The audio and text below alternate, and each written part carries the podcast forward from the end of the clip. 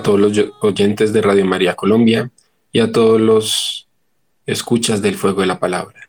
Sean bienvenidos una vez más a este programa bíblico en el cual oramos, leemos y estudiamos las Sagradas Escrituras. El día de hoy me encuentro con Luis Alfredo realizando este programa. Luis, ¿cómo se encuentra el día de hoy? Muy buena tarde, Sergio nuevamente en este maravilloso espacio El Fuego la Palabra, emitido por los 1220 AM de Radio María Colombia. Este programa siempre es una oportunidad para estudiar las Sagradas Escrituras, para adentrarnos y navegar en este maravilloso mundo de las Sagradas Escrituras, profundizar en la Biblia, profundizar en estos textos, nos ayuda a ir teniendo una relación más fuerte, más estrecha con nuestro Dios. Entonces sí que es, eh, es un motivo de alegría poder compartir con Sergio, con todo nuestro radio escuchas, este fuego de la palabra, este maravilloso programa. Y como es costumbre, como debe ser, entregamos al Señor este espacio y cada una de las vidas y de los corazones de todos los que estamos aquí. Tanto Luis como mi persona aquí grabando, emitiendo este programa, como ustedes, queridos oyentes, allá en sus casas, desde cualquier rincón de Colombia o del mundo donde nos estén escuchando. Dispongamos el alma, la mente y el corazón para escuchar el mensaje de Dios. Del Evangelio de Mateo. Por eso os digo, no andéis preocupados por vuestra vida, que comeréis, ni por vuestro cuerpo, con qué os vestiréis. ¿No vale más la vida que el alimento y el cuerpo más que el vestido? Mirad las aves del cielo, no siembran, ni cosechan, ni recogen graneros, y vuestro Padre Celestial las alimenta. ¿No valéis vosotros más que ellas? Por lo demás, ¿quién de vosotros puede, por más que se preocupe, añadir un solo codo a la medida de su vida? Palabra del Señor. Gloria a ti, Señor Jesús. Retomando el programa anterior, nos encontramos estudiando eh, uno a uno, en la medida de lo posible, el libro de los Salmos este libro que decimos que su mayor riqueza es que son propiamente oraciones creadas, compuestas para que el pueblo pudiera orar y pudiera acercarse a Dios. Y en ese mismo sentido, son muy valiosas para nosotros como cristianos. Si nosotros estamos aprendiendo a orar, queremos comunicarnos con Dios, qué mejor manera de hacerlo por medio de los salmos, que son palabra de Dios, que hacen parte de las Sagradas Escrituras. Ya hemos leído algunos salmos, hemos analizado su contenido y hoy en día nos encontramos en el Salmo número 17, entendiendo que los salmos tienen diferentes categorías o diferentes tipos de salmos dependiendo de la intención que haya detrás del autor.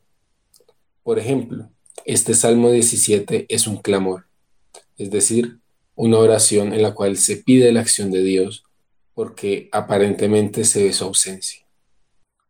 Algunos de estos fragmentos del Salmo 17 son, Escucha, Yahvé, la justicia, atiende a mi clamor, presta oído a mi plegaria, que no es de labios engañosos. Mi juicio saldrá de tu presencia, tus ojos ven lo recto. Mi corazón tus ondas, de noche me visitas, me pruebas al crisol sin hallar nada malo en mí. Mi boca no claudica al modo de los hombres. La palabra de tus labios he guardado, por las sendas trazadas, ajustando mis pasos. Por tus veredas no vacilan mis pies. Yo te llamo, oh Dios, me respondes. Tiende hacia mí tu oído, escucha mis palabras. Haz gala de tus desgracias, tú que salvas. A los que buscan a tu diestra, refugio contra los que atacan.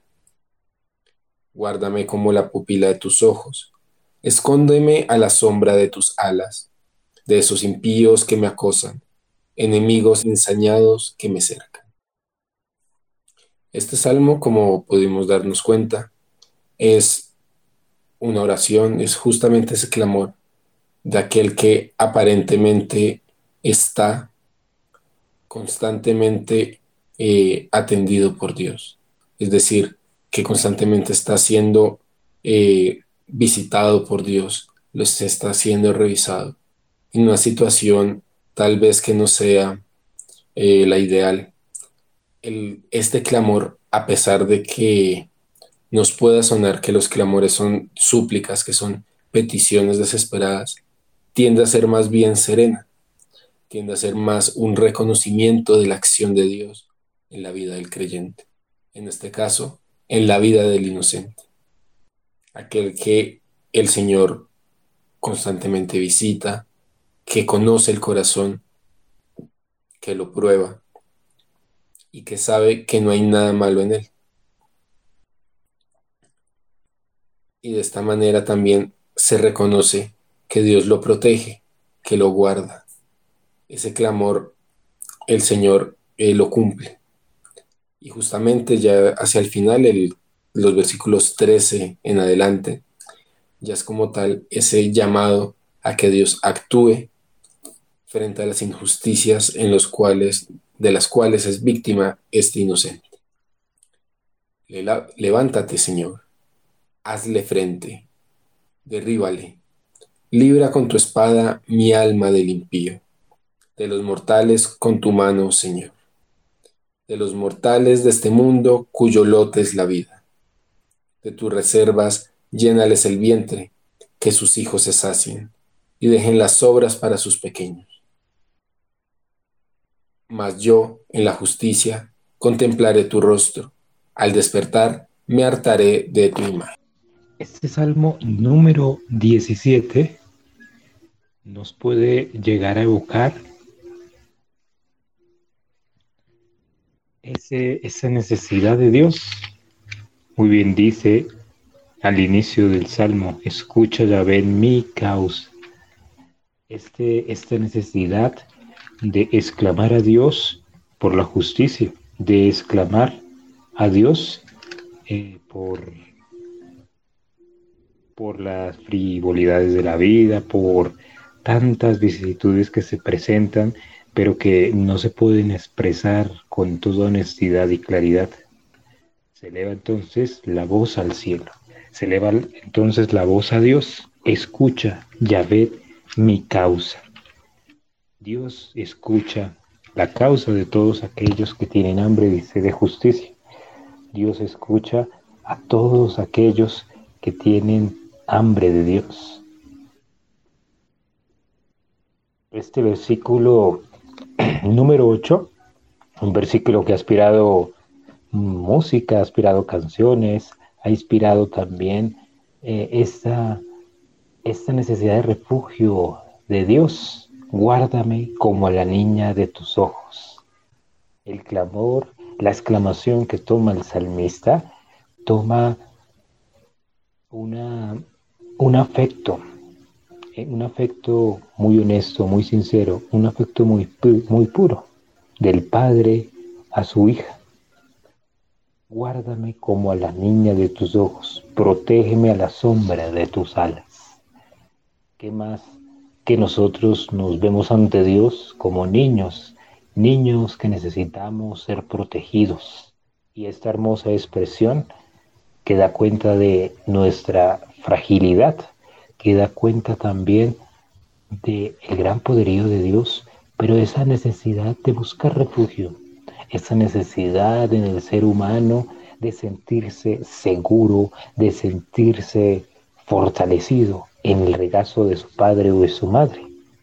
Hermosísima expresión que no tiene presente a sus hijos, todo aquel que tiene hijos y que los defiende, que los protege, que los guarda como a la niña de sus ojos, que los protege a la sombra de sus alas, a la sombra de ese abrazo tan reconfortante. El salmista pide esta fortaleza y pide el abrazo de Dios. Al final termina de una manera muy hermosa el salmo, ¿no? Pero yo rehabilitado veré tu rostro. Al despertar te contemplaré hasta que quiera. Esta última expresión eh, quiero conectarla o quiero hacer referencia a ese anhelo que tenemos todos nosotros los cristianos, tenemos todos los hombres, de ver a Dios, de contemplar a Dios, de llegar por fin a su presencia. Y esa presencia que no harta, esa presencia, ese rostro tan anhelado que nunca va a bastar para reconfortar, que nunca va a bastar para sentirse en plenitud. El alma ansía su perfección y su perfección está con Dios. Yo rehabilitado, yo saliendo del pecado, yo saliendo de la injusticia, yo pidiendo a Dios volverme a encontrar con Él, ver ese rostro que no cansa, que no harta. Al despertar te contemplaré hasta que quiera. Muchos santos hablaban de la visión beatífica, la visión de Dios, la visión y el contemplar a Dios eternamente. A esto hace referencia este último verso, a estar en la presencia de Dios siempre y que siempre y que en la eternidad contemplaré a esa verdad, a ese Dios del amor y con él me sentiré pleno. Lo que evoca el, este último verso del Salmo es el anhelo más profundo que tiene el ser humano de encontrarse con su Creador, el anhelo más profundo que tiene todo ser humano a la trascendencia, a un sentido de la existencia, pero a encontrarse, o mejor dicho, a descubrir que la vida no acaba en la muerte, es más bien, es otra etapa es otro momento donde podré ser pleno en la presencia de Dios. Esta es la esperanza de todo cristiano, contemplar a Dios, ver a Dios, satisfacerse en su presencia. Si nosotros tenemos la primicia de esta presencia cuando entramos en profunda oración, cuando nuestra oración es honesta y sincera, cuando Dios se nos presenta, se nos manifiesta en personas, en signos, en situaciones. Son primicias de lo que contemplaré en la eternidad con ese mismo Dios. Esta es la esperanza de todo cristiano, ver el rostro de Dios y contemplar su maravillosa belleza. Pero yo rehabilitado veré tu rostro.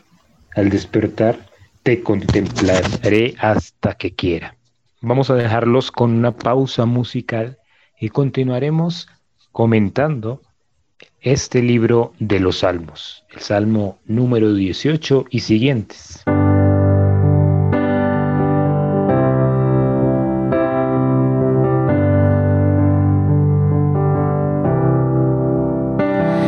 Feliz el que pone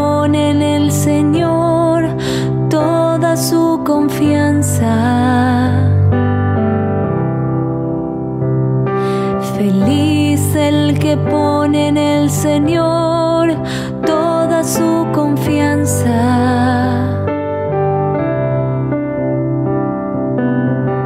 Feliz el hombre que no sigue el consejo de los malvados, ni se detiene en el camino de los pecadores ni se sienta en la reunión de los impíos, sino que se complace en la ley del Señor y la medita de día y de noche.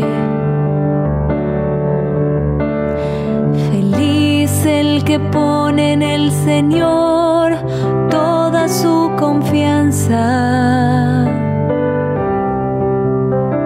Él es como un árbol plantado al borde de las aguas que produce fruto a su debido tiempo y cuyas hojas nunca se marchitan.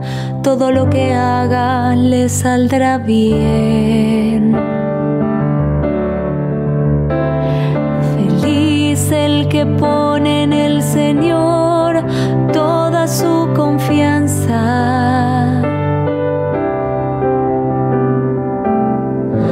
sucede así con los malvados. Ellos son como paja que se lleva el viento, porque el Señor cuida el camino de los justos, pero el camino de los malvados termina mal.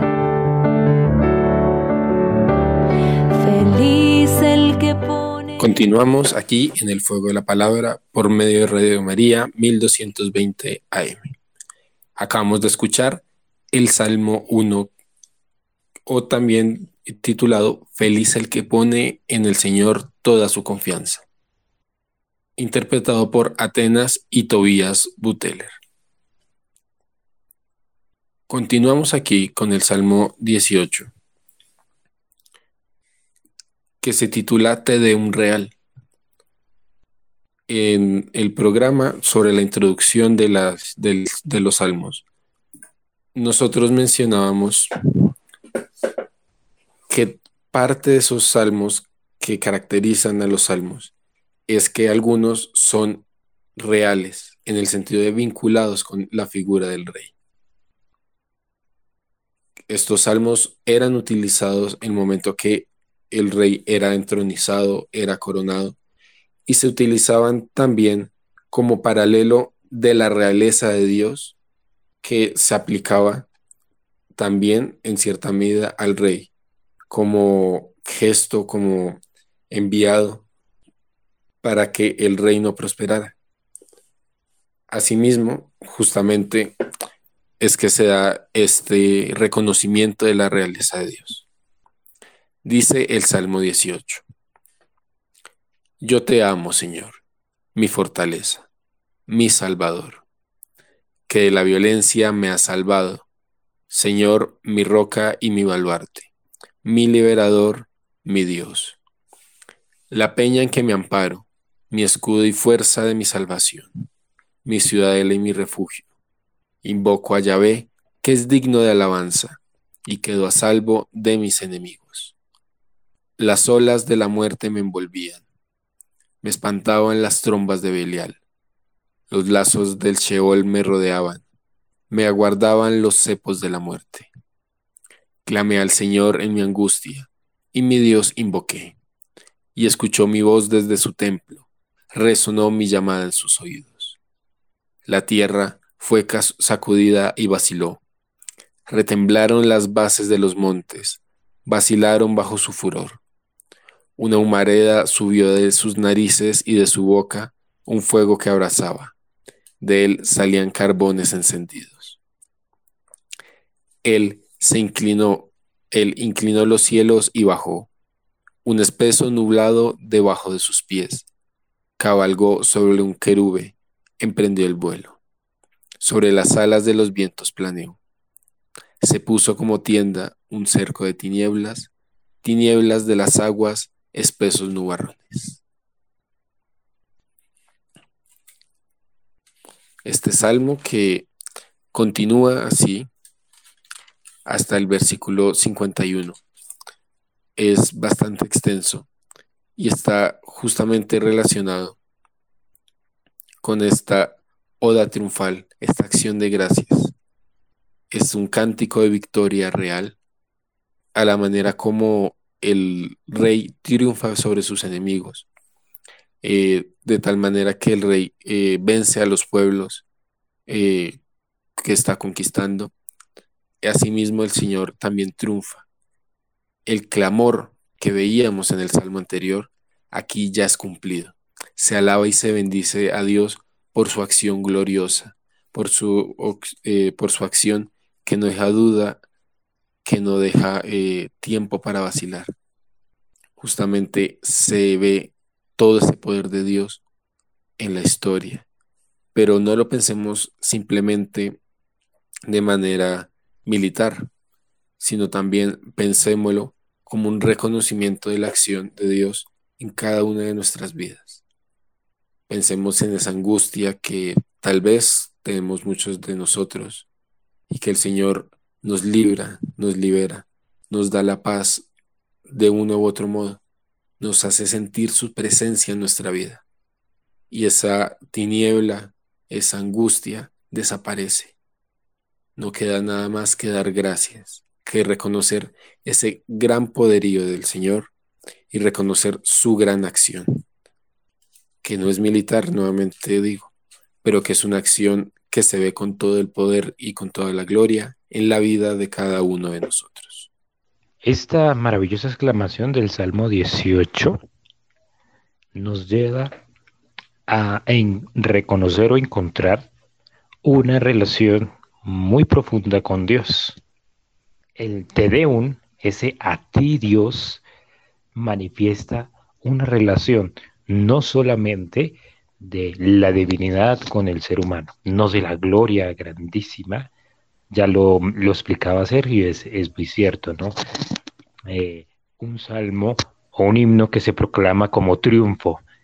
Pero si nosotros revisamos línea por línea, si nos vamos a una lectura eh, reflexiva, si nos vamos a una eh, lectura orada, nos damos cuenta sí que se exalta a Dios con sus grandes atributos, pero también se reconoce cómo Dios a través de nuestra historia se va mostrando, se va manifestando. Y esto es muy importante cada vez que nosotros entramos en oración. Siempre nos cuestionamos, siempre nos preguntamos cómo debemos orar, cuál será la manera más importante de orar. Y podemos nosotros aprender formas de orar, podemos aprender también formas de evocar a Dios. Y a veces puede ser esas invocaciones a Dios casi eh, impuestas, casi que eh, muy alejadas de mi propia realidad. Y quiero centrar la atención en esta idea. Es que la oración verdadera nace de la honestidad del corazón, pero nace también de una experiencia real de Dios es porque el corazón manifiesta que Dios ha mostrado su atributo en mi historia personal. Si nosotros, en esta primera línea, maravillosa línea del Salmo dice, te quiero, Yahvet, mi fortaleza. Claro que aquí no encontramos eh, una, una proclamación poética de esa maravilla de ese Dios, sino inicia con este, esta expresión muy cercana, esta expresión que se le dirige a alguien que se conoce. Te quiero. ¿Mm? Te quiero, Yahvet. Cuando nosotros estimamos tanto a una persona, le expresamos. A veces es difícil expresar en palabras el propio cariño, pero que es tan importante que se exprese, que es tan importante que se mencione cada palabra. ¿Mm? Ya lo veíamos en algún salmo anterior cuando eh, el salmista hablaba de lo importante de la palabra. Claro, la palabra, podríamos nosotros afirmar, la palabra tiene un poder, un sentido, un significado, y cuando se expresa desde el corazón, desde las entrañas, desde lo más profundo del ser, adquiere entonces una cercanía, adquiere el carácter de conocer, de estar unido a aquello que quiero expresar. Te quiero, Yahvé, mi fortaleza, mi Salvador, el que me salva de la violencia. Para cada uno de nosotros, ¿quién es Dios? Podemos nosotros hablar con toda honestidad, con toda humildad, pero también con toda eh, con toda nuestra realidad, amamos a Dios. ¿Cuál es el Dios? El que nos habita, ese Dios que habita en nuestra vida. ¿Cómo se ha mostrado favorable a nosotros. Así se empieza entonces la oración desde mi experiencia de Dios, del de, Dios que se me ha revelado, el Dios que comparto. Y de ahí empiezo a construir esa, esa oración, esa dirección a Dios. Claro, si seguimos con el Salmo, expresa palabras bellísimas, ¿no? Pero este tiene un sentido. No sin más, se evoca grandeza, se evoca gran palabrerío, no. Se evoca esta misma palabra porque se ha tenido la experiencia de refugio, se ha, se ha tenido la experiencia de salvación, se ha tenido la experiencia de que es firmeza, es roca, que es escudo, que es fortaleza, que siempre ha cuidado de los suyos. Eso es lo que expresa este Te Deum, este a ti, Dios mío. En el versículo número 7 dice, en mi angustia, angustia grité a Yahvé, pedí socorro a mi Dios, desde su templo escuchó mi voz, resonó mi socorro en sus oídos. Esta expresión podría ser, mm, sí que es una expresión muy antigua, es una expresión, no se aleja tanto de nuestra propia religiosidad. En mi angustia grité a Dios. Todos aquellos que están cansados, todos aquellos que son desfavorecidos, todos aquellos pobres, angustiados, sí, los anahuín que decían los pobres de Dios, en algún momento compartíamos esta maravillosa expresión, los desafortunados, esos que en su tristeza, en su angustia, claman a Dios. Y Dios nunca se va a ser indiferente frente al, al clamor del sufriente, al clamor del que pide el socorro. Esta sencilla frase, desde su templo, desde su templo escuchó mi voz. Y quiero también recordar lo importante que es el templo, el lugar, el espacio que significa que esta sacralidad, lo santo, ¿sí? Podemos nosotros evocar a Dios, invocar a Dios en cualquier momento. Dios habita en nosotros, pero el espacio santo, el momento, el, el espacio que dirigimos, el lugar que dirigimos para poder estar en ese encuentro con Dios, Sí, sí que es muy importante. No sin más, se adora en cualquier momento. No sin más, se adora en cualquier espacio. Aunque a veces nosotros tengamos esta actitud, a veces casi que panteísta, de que Dios está en todo lado. Sí, es el dueño de la creación. Él habita y participa de toda la creación. Pero ha querido también y se ha destinado un espacio, un lugar de adoración y de alabanza, donde el alma pueda encontrar esa, mm, esa tranquilidad, donde el alma pueda encontrar ese cobijo. Lo importante de que los espacios sean santos, de los que los espacios sean a, la apertura de la oración.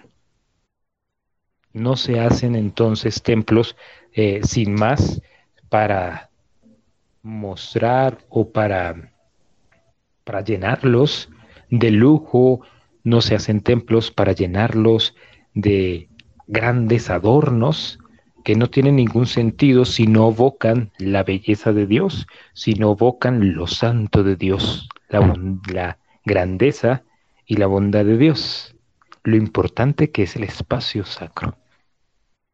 Parecería que esto lo podríamos dejar sin más, pero sí quiero hacer relevancia a esta, este pequeño verso del, versículo 7, ¿no?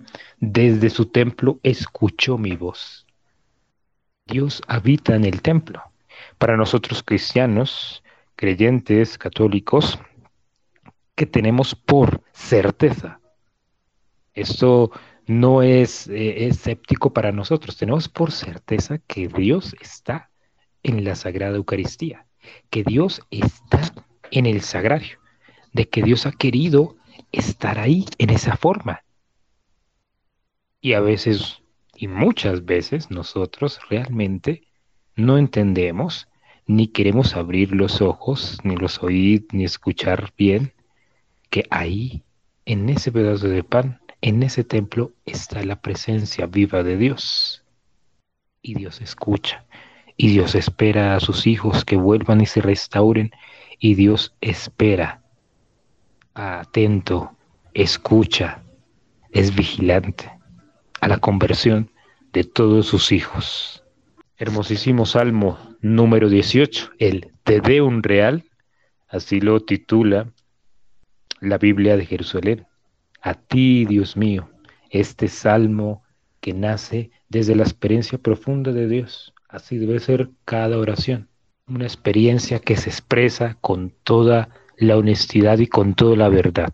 Como Dios se ha mostrado en mi vida, eso es lo que yo expreso en la oración. Vamos a dejarlos con una segunda pausa musical y continuaremos entonces leyendo y comentando estos versos que podemos nosotros leerlos muchas veces, pero si los, lo hacemos con detenimiento, encontramos aquí palabras grandiosas y maravillosas, palabras y experiencias de vida, experiencias de Dios que nosotros podemos tomar para elevar la voz y nuestra oración al cielo y dirigirnos a este Padre amado. Te quiero, Yahvé, mi fortaleza, como iniciaba el Salmo número 22, Sumo 18. Te dejaremos entonces con una pausa musical.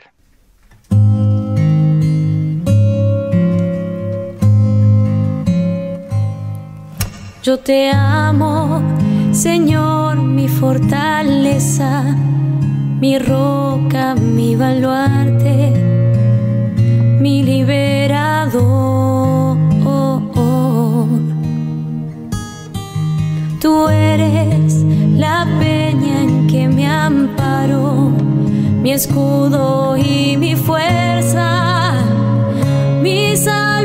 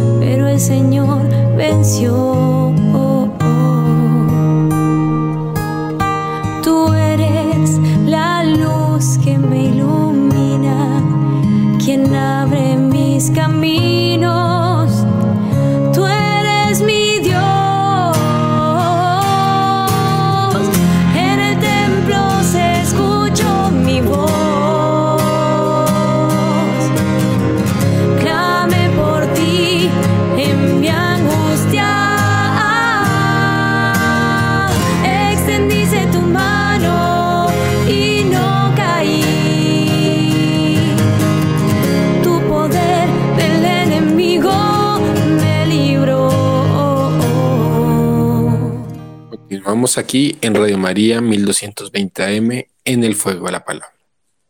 Acabamos de escuchar el Salmo 18, Yo te amo Señor, mi fortaleza. Justamente aquel salmo del que hemos venido hablando, que hemos venido comentando a lo largo de este programa. Ya para finalizar, para ver este hermoso salmo que es bastante extenso, vale la pena leer los últimos versículos para ver ese cómo se termina de exalzar a Dios en estos últimos versículos del Salmo 18. Viva Señor, bendita sea mi roca. El Dios de mi salvación sea ensalzado, el Dios que la venganza me concede, y abate los pueblos a mis plantas.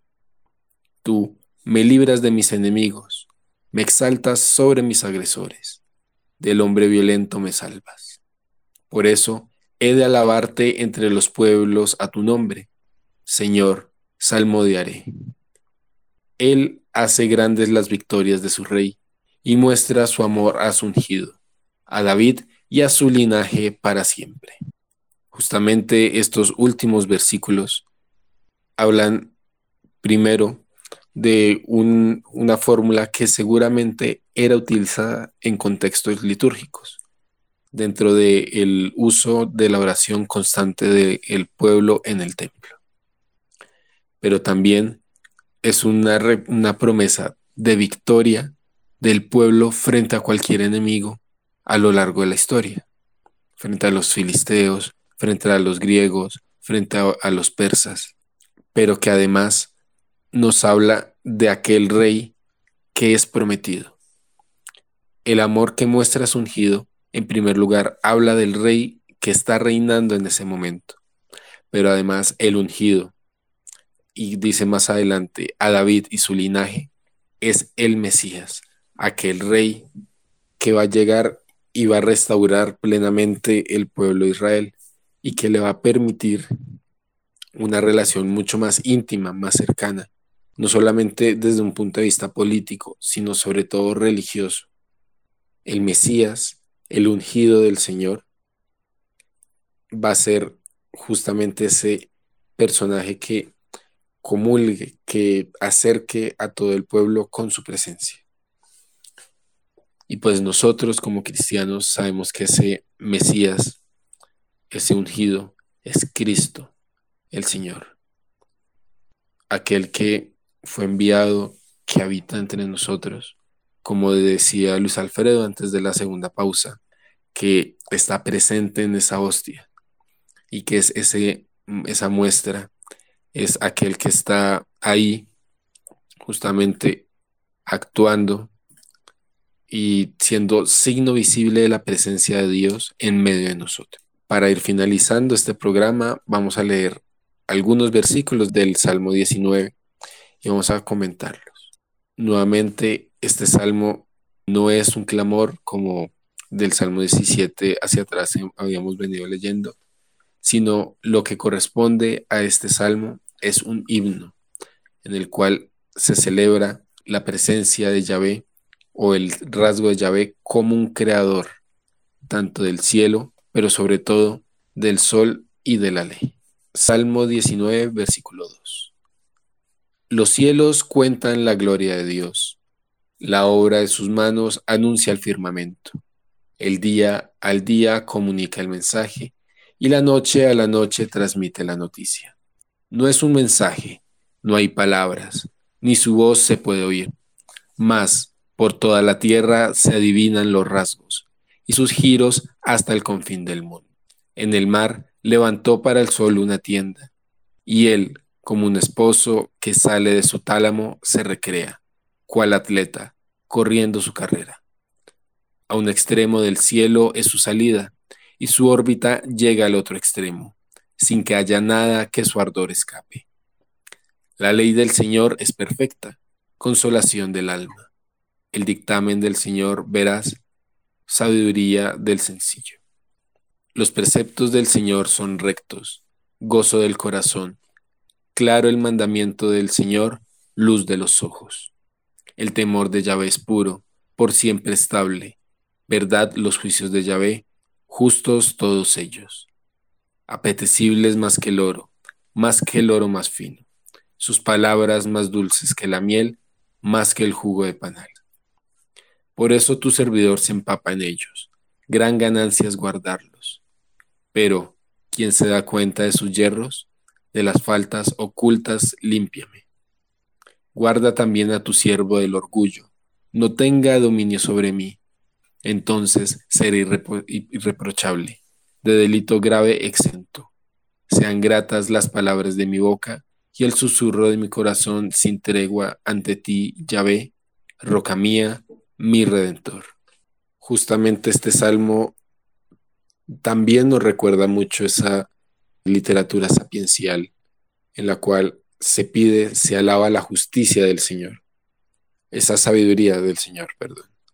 Justamente uno de los rasgos fundamentales de, de Yahvé, de Dios, como lo puede ser la santidad, también lo es la sabiduría, que es saber actuar adecuadamente, saber escuchar. No es solamente un mero conocimiento técnico, como lo pensaríamos hoy en día, sino esta sabiduría es verdadera ciencia que viene de Dios, verdaderos mandatos, verdadero conocimiento que el Señor le entrega a los justos.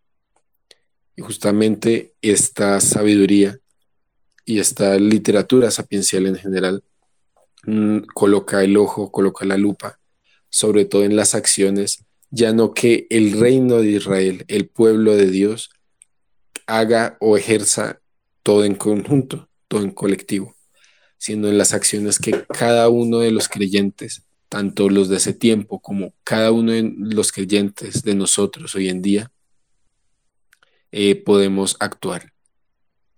Que tenemos eh, justamente para mantener ese temor de Dios, ese respeto al Señor, para guardar sus mandamientos, para guardarnos del orgullo y pedirle al Señor, Señor, muéstrame las faltas que tengo, por más ocultas que sean. Muéstrame las faltas que tengo para poderme convertir y para que esté libre, para que sea irreprochable de cualquier delito grave. Esta interesante forma de ir comentando los salmos eh, puede ser una gran experiencia, no solamente es una gran experiencia para nosotros que volvemos sobre los textos, que volvemos y leemos y lo hacemos en tono también de oración, eh, también dejando que el Espíritu, no que nosotros eh, queramos hablar lo que queremos decir, no, sino es el Espíritu que se manifiesta, es el Espíritu Santo eh, que nos ayuda a interpretarlo.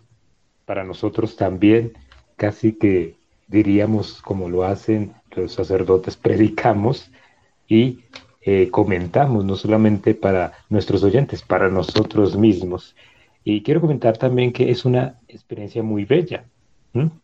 Me recuerda esta vida de los monjes, de los frailes, de las personas que están, que se consagran a Dios y que tienen el ejercicio de la liturgia de las horas, que es orar con los salmos. Y ese, esa oración de los salmos que nosotros también la podemos hacer, eh, orar en las vísperas, las laudes, los maitines, que algunas comunidades religiosas, orar en cada hora, santificar la hora, sí, no es sin más, es inventar palabras sino en poder conectar con la palabra hacia Dios. Entonces esa es la invitación, y es la invitación que quiero hacer a todos nuestros maravillosos oyentes del fuego de la palabra. Leer los salmos ¿sí? es una experiencia de fe grandiosa. Es sí que tomar las palabras de algunos antepasados, tomar las palabras maravillosas de aquellos que exaltaron las grandezas de Dios, pero ver también cómo esas experiencias son vida misma de un hombre de fe. Esto puede ser ejemplo para que yo también viva mi propia experiencia de Dios. Así que de esa manera empieza ese Salmo 19, ¿no? Los cielos cuentan la gloria de Dios. Si nosotros lo leemos con detenimiento, es una afirmación tan sencilla pero que eh, le da dignidad al nombre de Dios. Toda la creación, los cielos cuentan la gloria de Dios. El día al día comunica el mensaje, la noche a la noche le pasa noticia. El que ha dado estos versos ha tenido una gran experiencia de vida. ¿Qué quiere decir esto? Ha visto cómo se manifiesta en la cotidianidad. Y es que eso es lo que nosotros debemos llegar a, lograr, ¿no? dirigirnos con palabras bellas a Dios, sino ver que Dios habita toda nuestra vida y que en nuestro cotidiano, en nuestro diario vivir, está Dios. En las personas, en los lugares, en los momentos que tal vez nosotros no nos damos cuenta. Poder hacer que la experiencia de vida, la experiencia de Dios no sea una experiencia intimista, sino una experiencia cotidiana, una experiencia de comunidad, una experiencia con todos mis semejantes y que yo también sea signo de Dios, es el propósito de cada momento de oración. Es el propósito también de nosotros los cristianos. Dejo entonces esta invitación y con esto terminamos nuestro espacio radial. cada vez que nosotros vamos a leer este particular libro de salmos, de exclamaciones, este maravilloso himno, esos maravillosos salmos, hagámoslo de manera detenida, hagámoslo eh, tratando de encontrar la experiencia de fe de aquel hombre que con estas bellas palabras quiere clamar al cielo. Clama al cielo, busca a Dios, anhela a Dios y habla de su propia vida. El hombre, por participar de la semejanza divina, de esa inteligencia, de esa voluntad, también les, le habita a Dios. Y si nosotros podemos hacer la experiencia de Dios tan cercana que el otro, el próximo, el próximo pueda vivirla, estamos nosotros siendo gran testimonio de fe y de amor. Muchas gracias por escucharnos en este espacio El Fuego de la Palabra. Nos encontraremos en otro momento, en otra tarde, por los 1220 AM de Radio María Colombia.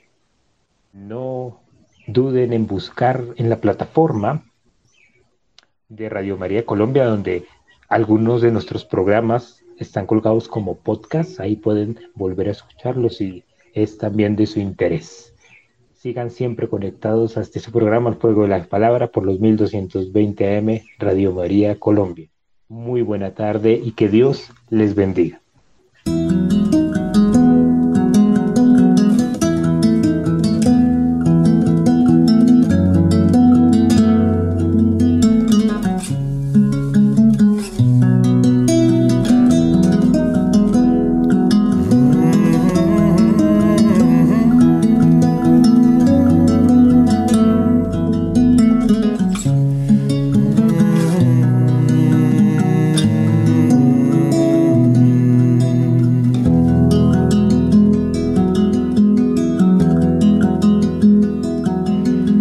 Despiértame, Señor, cada mañana para que aprenda de nuevo amanecer. Despiértame, Señor, pon tu mirada en mi corazón para que en todo hoy te pueda encontrar y alabar Despiértame, Señor, cada mañana para que aprenda de nuevo amanecer. Despiértame, Señor, pon tu mirada en mi corazón para que en todo hoy te pueda encontrar y alabar, encontrar y alabar despiértame.